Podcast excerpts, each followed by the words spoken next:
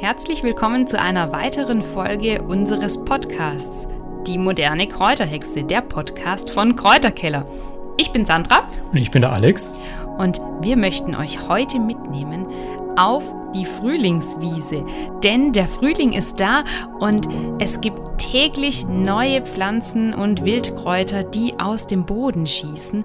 Und ein Wildkraut bzw. eine Wildblume, die ist ganz besonders beliebt und gerade im Frühling sehr, sehr häufig anzutreffen. Und das ist das Gänseblümchen. Es geht heute also um das Gänseblümchen. Diese wunderschöne Blume ist eine heimische Wildpflanze, die sicherlich jeder von uns kennt. Man findet es vor allem während der Blüte leicht auf Wiesen oder im Rasen und kann es relativ eindeutig bestimmen. Je nach Witterung ist es fast das ganze Jahr über verfügbar und sowohl die Blüten als auch die Blätter können verwendet werden. Orientiert man sich an den relativ sicher zu bestimmenden Blüten und folgt ihnen bis zum Erdboden, dann findet man auch die eher unscheinbaren, dicht über der Erde wachsenden Blätter sehr leicht. Der botanische Name nur kurz einen Moment, warum muss ich eigentlich immer die botanischen Namen vorlesen?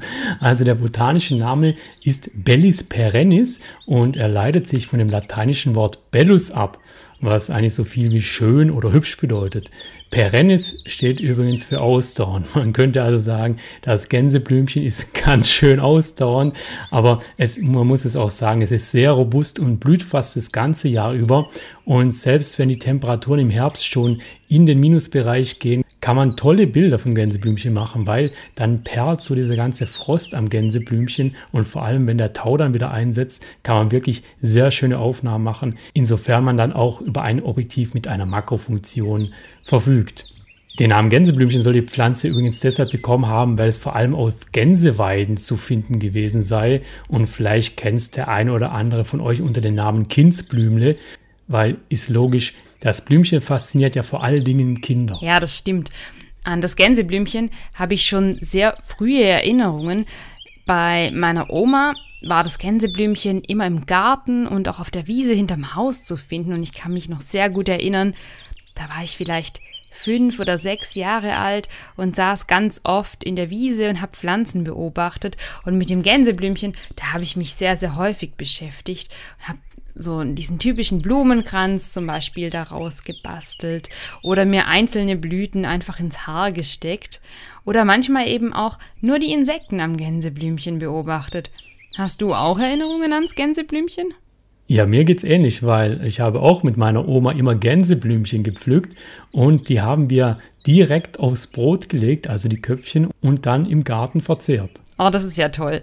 Quasi ein Wildkräuterpicknick im Garten. Ja, das Gänseblümchen eignet sich natürlich auch wirklich besonders gut, um es direkt zu verzehren. Das ist nämlich besonders reich an Kalium, Magnesium, Eisen, Vitamin A und Vitamin C und ist eben auch für Einsteiger ein so dankbares Wildkraut. Es ist nicht nur sehr schmackhaft und recht mild im Geschmack, sondern eben halt auch einfach und sicher zu bestimmen und auch zu sammeln. Möchte man die Blüten trocknen, sollte man das am besten jetzt im Frühjahr machen. So von April bis Mai findet man ganz, ganz viele Gänseblümchen und kann sie auch in großer Menge ernten da eben hier die meisten Blüten zu finden sind. Aus ihnen kann man zum Beispiel einen hervorragenden Blütentee machen, dazu später mehr, oder eben, wie der Alex schon berichtet hat, die Blüten einfach aufs Brot essen. Frisch kann man die Blüten als optisches Highlight zu ganz vielen Gerichten kombinieren. Sie gehören zu den essbaren Wildblüten und sind, wie gesagt, auch sehr, sehr lecker. Man sollte sie nicht mitkochen, so wie die allermeisten Wildkräuter, da roh die Inhaltsstoffe natürlich vollständig erhalten bleiben. Was kann man jetzt eigentlich zur Studienlage sagen? Gut, das Gänseblümchen spielt in der Forschung jetzt kaum eine Rolle, obwohl es eigentlich seit Jahrhunderten bei Atemwegsbeschwerden und auch äußerlich bei Hautproblemen zum Einsatz kommt. Gerne hätten wir euch die Studienlage zum Gänseblümchen genauer vorgestellt, aber die Wirksamkeit ist eben weitestgehend unerforscht. Was bedeutet das jetzt? Ist das Gänseblümchen dann nicht so vielversprechend? Das würde ich so nicht sagen, denn in der Volksheilkunde setzt man dieses Wildkraut eben schon seit vielen hundert Jahren ein und in der Hausapotheke ist das Gänseblümchen auch nicht wegzudenken. Deswegen hat es nicht unbedingt immer einen Zusammenhang. Manche Pflanzen werden einfach nicht so viel erforscht, andere hingegen relativ stark. Aber das Gänseblümchen war auch schon Heilpflanze des Jahres und deswegen ist der Einsatz des Gänseblümchens völlig unumstritten. Und wir stellen euch jetzt mal vor, warum das Gänseblümchen in der Hausapotheke sehr, sehr wertvoll sein kann. Vor allen Dingen die Blüten sind hier besonders interessant. Gänseblümchenblüten haben einen besonders hohen Saponinanteil und werden deswegen vor allen Dingen bei Husten eingesetzt, da sie auswurffördernd sein können. Außerdem kann das Gänseblümchen die Verdauung und den Stoffwechsel anregen und die Wundheilung unterstützen. Es ist zudem auch leicht schmerz- und krampflindernd und hat entzündungshemmende Eigenschaften. Im Gänseblümchen sind neben den vorhin genannten Vitaminen, Mineralien und Spurenelemente auch Gerb- und Bitterstoffe, Flavonoide, aber auch ätherische Öle enthalten. Und es kann eben nicht nur entzündungshemmend, schleimlösend oder auswurffördernd sein, sondern auch stoffwechselaktivierend und schmerzlindernd. Wer also zu Hause auf einen englischen Rasen oder auf einen Golfrasen in seinem Garten verzichten kann, der wird sicherlich reichlich Gänseblümchen in selbigen finden und hat so immer eine kleine natürliche Hausapotheke, da man das Gänseblümchen als Linderung bei kleineren Wunden nutzen kann. Dazu nimmt man einfach am besten ein frisches Blatt, zerreibt es so lange zwischen den Fingern, bis der Pflanzensaft austritt und legt es dann auf die Wunde. Man kann damit ebenso gut einen Aufguss, also einen starken abgekühlten Tee machen und ein Tuch darin tränken, das dann auf die Wunde gelegt wird.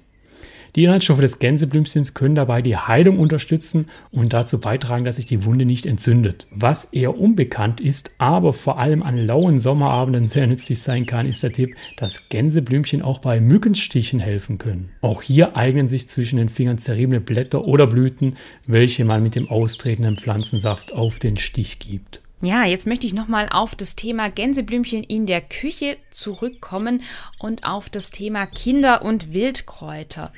Denn das Gänseblümchen ist ein sicheres Wildkraut, kann man sagen, das auch von Kindern geerntet werden kann, da die Kinder es relativ leicht erkennen können und auch wiedererkennen.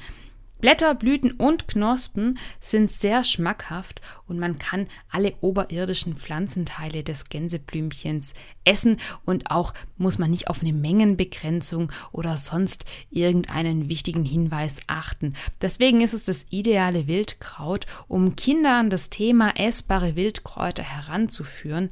Man kann das Gänseblümchen einfach bedenkenlos mit Kindern sammeln und auch sehr, sehr reichlich verzehren.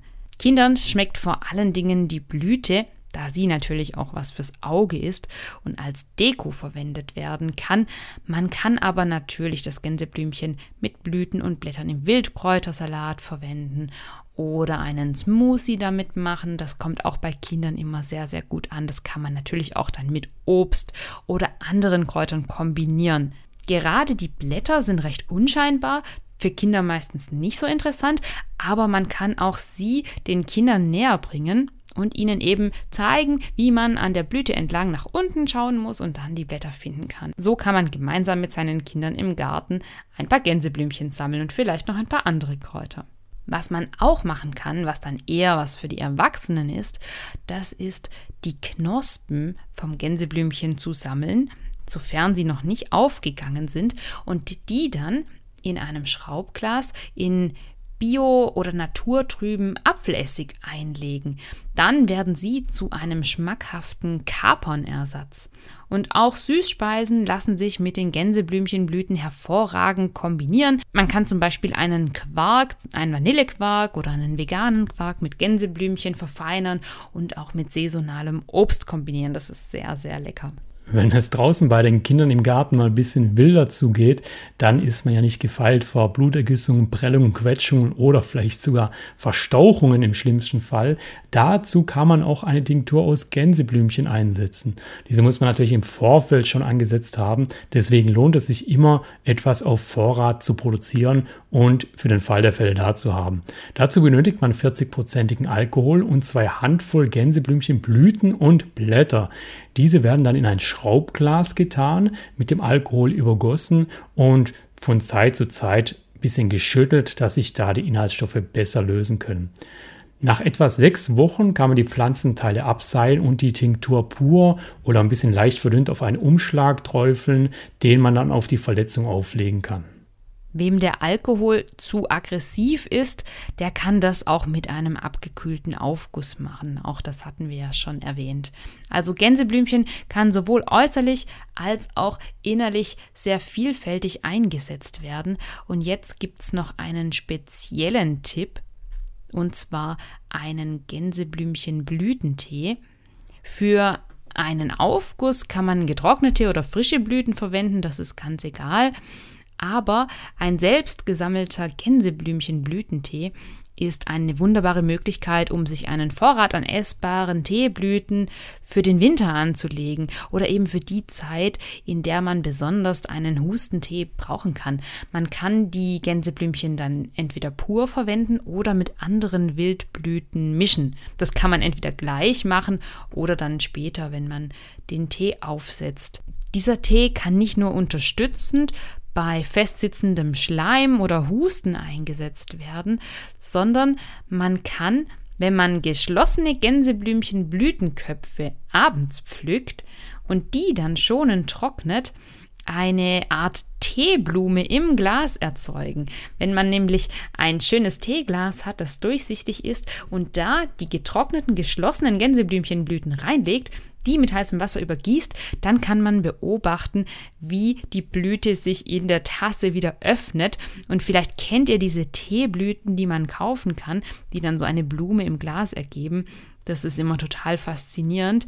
Sowas funktioniert im Kleinen mit dem Gänseblümchen auch. Also merkt euch diesen Trick. Abends geschlossene Gänseblümchenblütenköpfe, was für ein Wort, und die schonen trocknen und dann hat man eine selbst gesammelte Wildblüte, die sich in der Tasse dann wieder öffnet beim Aufbrühen. Dann wünschen wir euch und euren Kindern jetzt viel Spaß beim Gänseblümchen sammeln. Nicht jedes Wildkraut ist so sehr offensichtlich zu erkennen wie das Gänseblümchen. Und falls ihr noch weiter in dieses Thema einsteigen möchtet, dann schaut uns doch mal digital über die Schulter, zum Beispiel auf unserem Instagram-Kanal oder auf YouTube. Ihr findet uns dort überall unter Kräuterkeller. Und wer etwas Lesestoff braucht und sich diese ganzen tollen Pflanzen und Wildkräuter lieber auch mal als Bild anschaut, dem Podcast ist es immer ein bisschen schwierig mit Bildern, der schaut doch einfach mal in unseren Online-Shop unter www.die-moderne-kräuterhexe.de vorbei. Dort findet ihr unsere Bücher,